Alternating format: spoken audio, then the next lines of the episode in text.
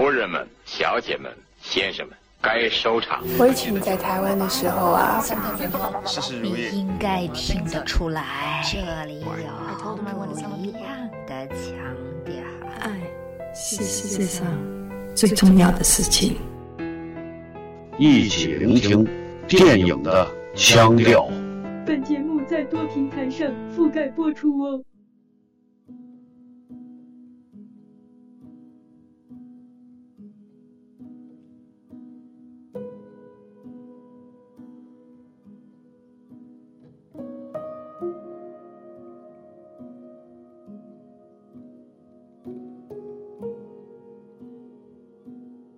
大家好，欢迎收听节目。这是来自于熬夜之后的一个嗓音。本来节目复播应该是有一个更完备的内容准备，但是一件事情打乱了计划，那就是刚刚听到香港导演陈木胜去世的消息。这个确实比较意外，因为他年纪并不大。刚看了一些百科啊，生日是六一年的十月七号，也就是到。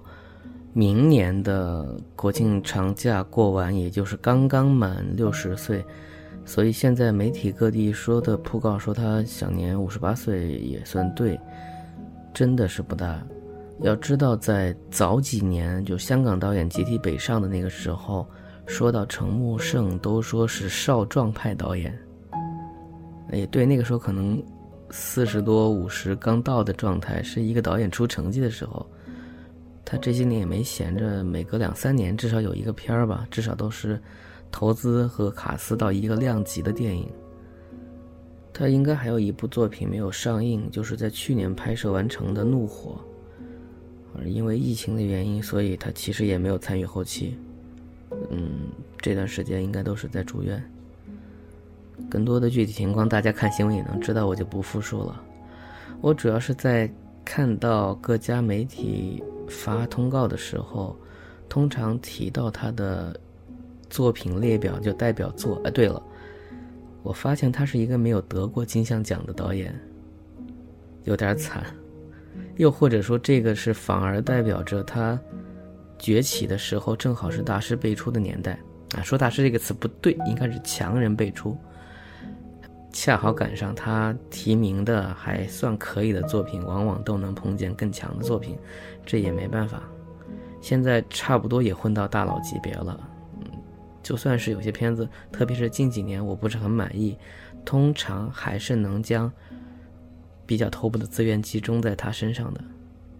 哎，我说回来，我说，嗯，比如像《北京青年报》，他会说代表作品包括《特警新人类》《双雄》。新警察故事、三岔口、保持通话、扫毒等。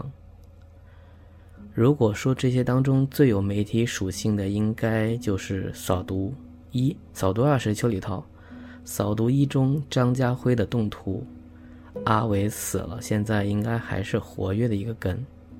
当然，这都跟电影没什么关系啊。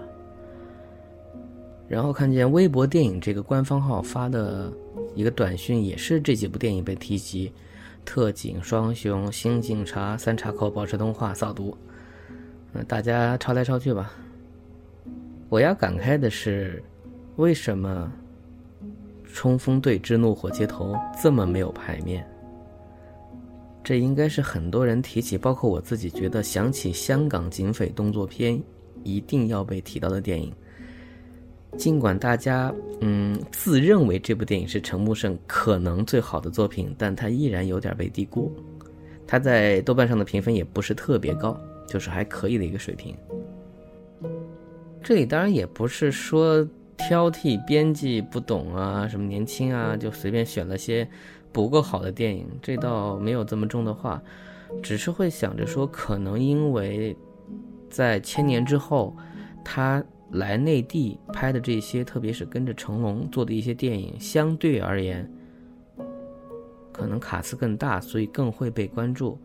那么当年那部讲述港岛一群警察的故事，虽然现在看起来也是大牌云集，就可能不那么受关注了。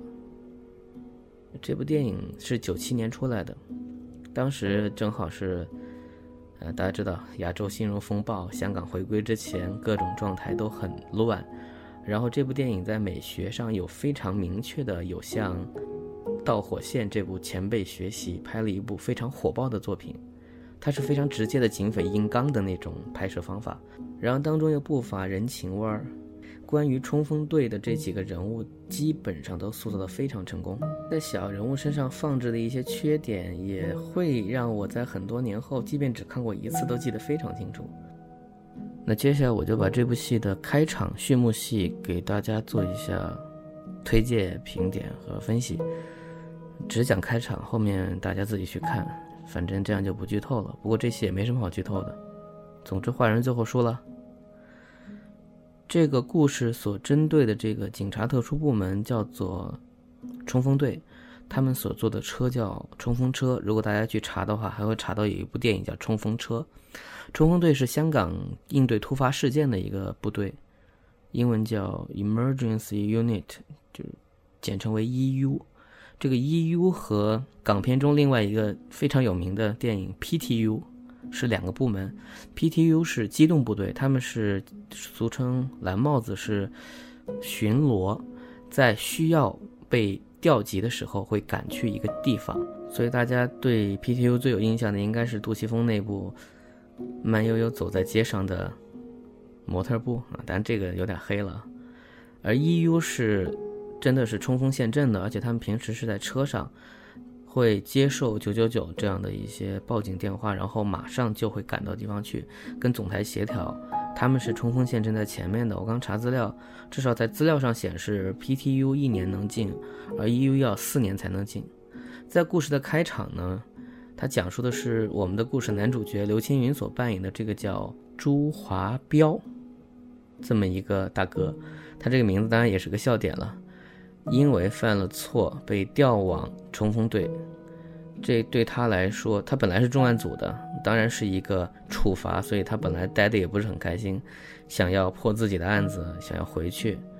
冲锋队这个小家庭就变成了在故事当中和他一起行动，和他有矛盾有纷争，最后融为一体的一个故事。在开场，我们先要认识这个男主角，所以用了一场。警局内部的调查，你也可以说是问话，可以说审问这样一个形式，来讲述他为什么会被处罚。总体是他的自述和他和长官们的对话，我们能看到，首先男主角的性格就这么被体现出来了。你成功破获了一宗绑票案，事主是商人郭伯基的儿子，对吗？是。为什么你解救人质之后？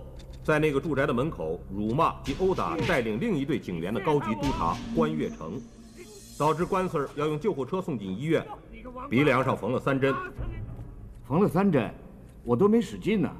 朱警长，根据我们录下的口供，你和关 Sir 有过过节。这次你殴打他，是不是你工作上的压力，或者是家庭问题导致你完全自我失控啊？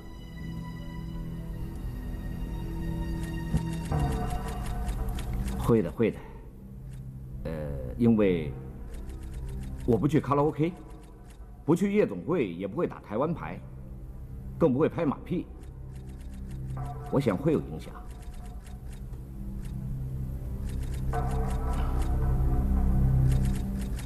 阿孙，你知不知道当时我抓绑匪的时候，有很多警员受伤，其中一个腿部中弹，膝盖都碎了。医生说治不好了。另外一个肺部被打穿，他现在说话都这样了。我们为什么会出事呢？报告里没写。原因就是。当天关 Sir 向天发誓跟我说：“他说屋里只有绑匪，没有人质，一个人质都没有。上去吧，没问题，向他们开枪。”说的那么肯定。当我们上去把门踢开的时候，看见一个绑匪抓住一个人质，手里拿着冲锋枪。别乱来！我们一群人不知所措，让人当枪马一样打，无处躲藏，你知道吗？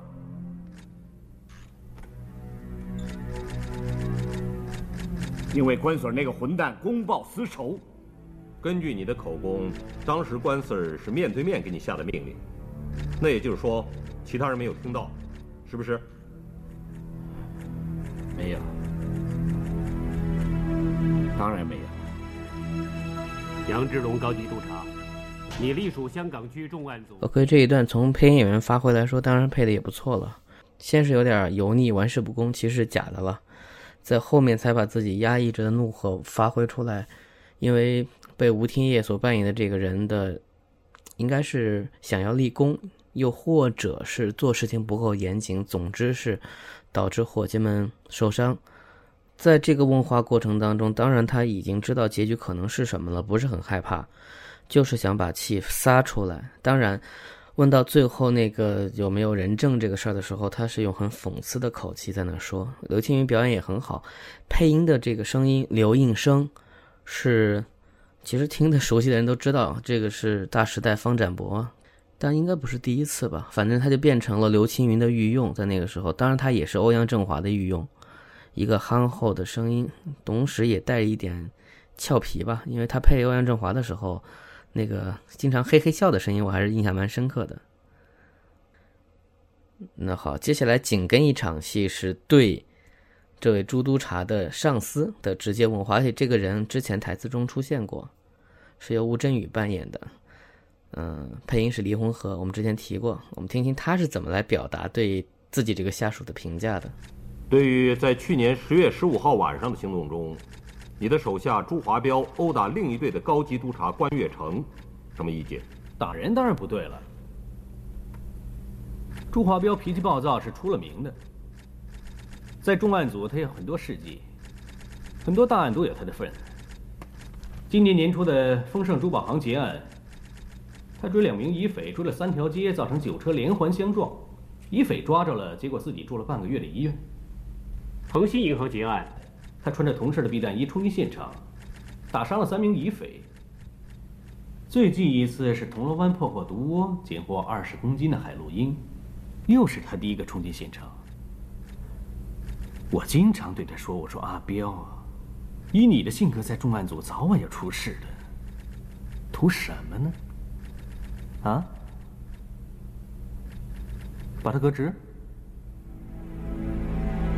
这个时候的吴镇宇真的是颜值最好的时候，而且在早年间，他在电影当中老演些变态呀、反派啊，好不容易在这个片子中捞了一个比较正面、比较干净的形象，然后这个人设也挺好的，就是有一种欲扬先抑的效果吧，看起来好像是一个也很油滑、在甩锅的人，但是事实上，跟上司说话，他在不动声色当中是。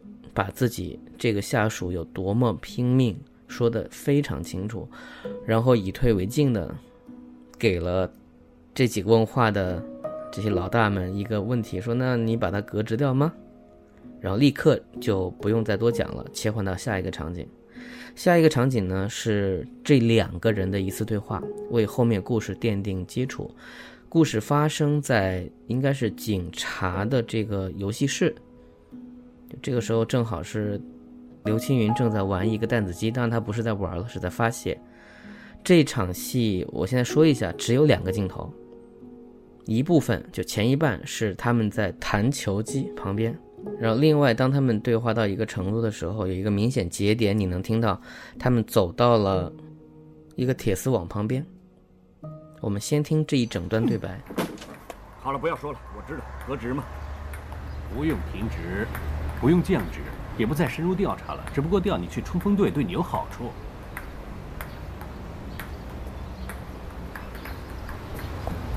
我叫你不要帮我，让他开除我好了，有什么了不起的？调我去冲锋队，什么意思？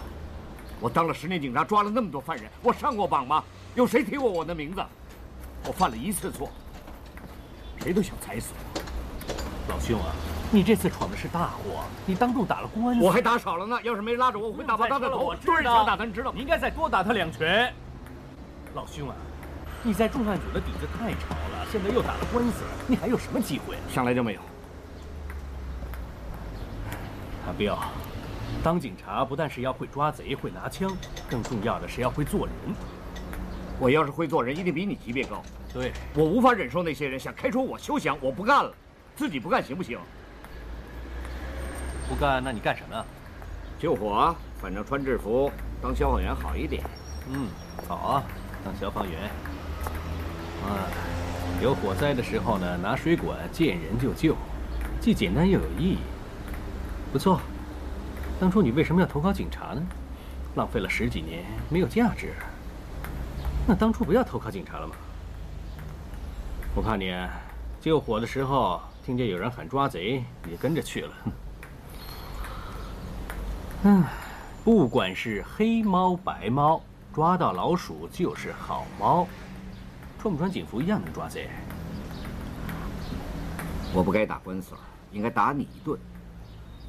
打我就不用调冲锋队了，去别的部门嘛，调市政局了。减肥吧，胖子，穿上制服不好看的。看什么？今天晚上有没有空啊？什么事？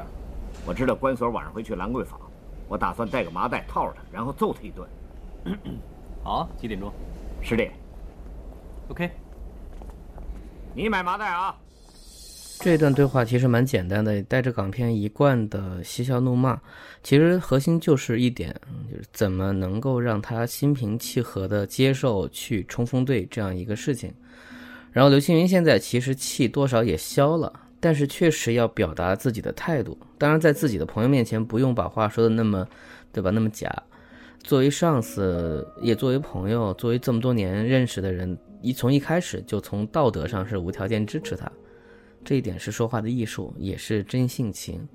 到后面呢，当刘青云表达出一定程度的一种不愿意的时候，他其实说中了一个非常重要的点，就是你为什么要来当警察？一方面强调了是沉没成本，就是你做了这么多年警察，你不干了，是不是不划算？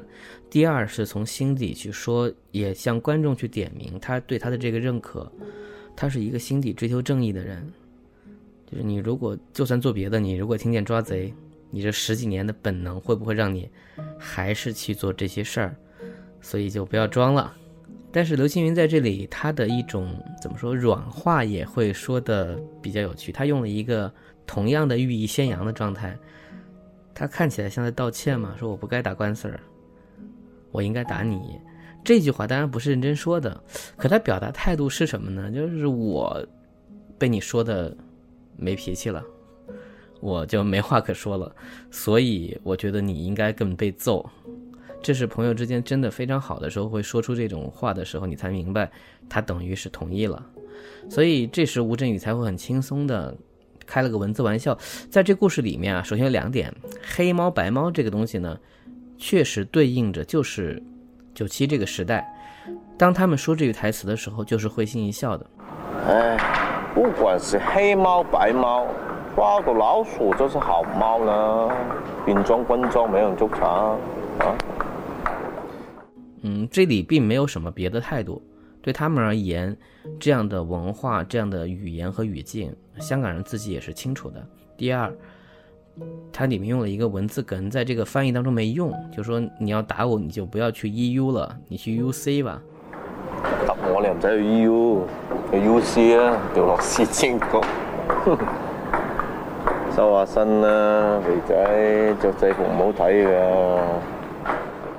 U.C. 指的就是市政大厅嘛，意思算是吴镇宇对于自己的地位的一种所谓的吹牛吧，就我可比那个官司要重要的多。嗯，刚才还气呼呼的脾气发过了，两个人的感情又在这场。对视当中结束了，这是全片中非常温馨的一个片段，它仅仅只有一分多钟，但是观众对这两个人物，包括对接下来就我们这个脾气很大的重案组的同志去了冲锋队会有什么样的遭遇，应该会产生强烈的好奇。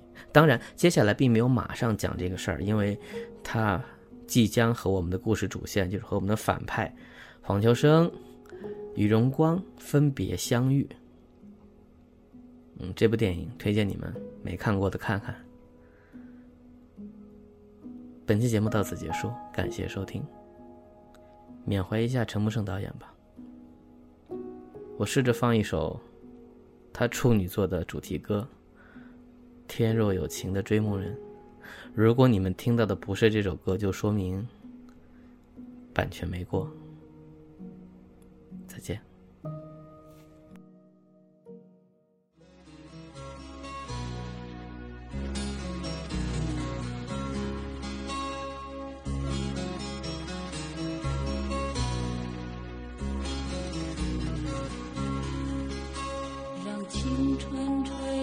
你的长发，让它牵引你的梦。不知不觉，这城市的历史已记取了你的笑容。红红心中，蓝蓝的天，是个生命的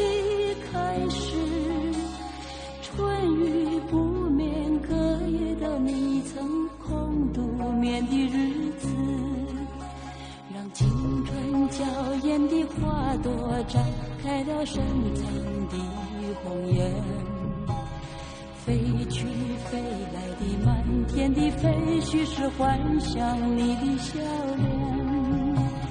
秋来春去红尘中，谁在宿命里安排？冰雪不语，寒夜的你那难隐藏的光彩。看我看一眼，把莫让红颜守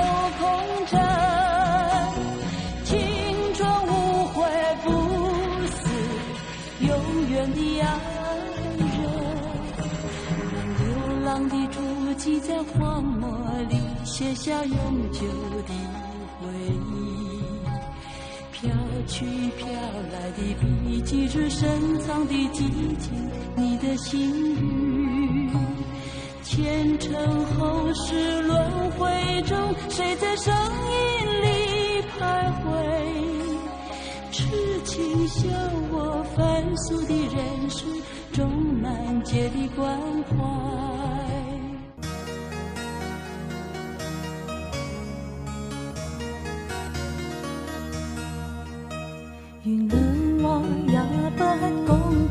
句，此刻生命在凝聚。过去你曾寻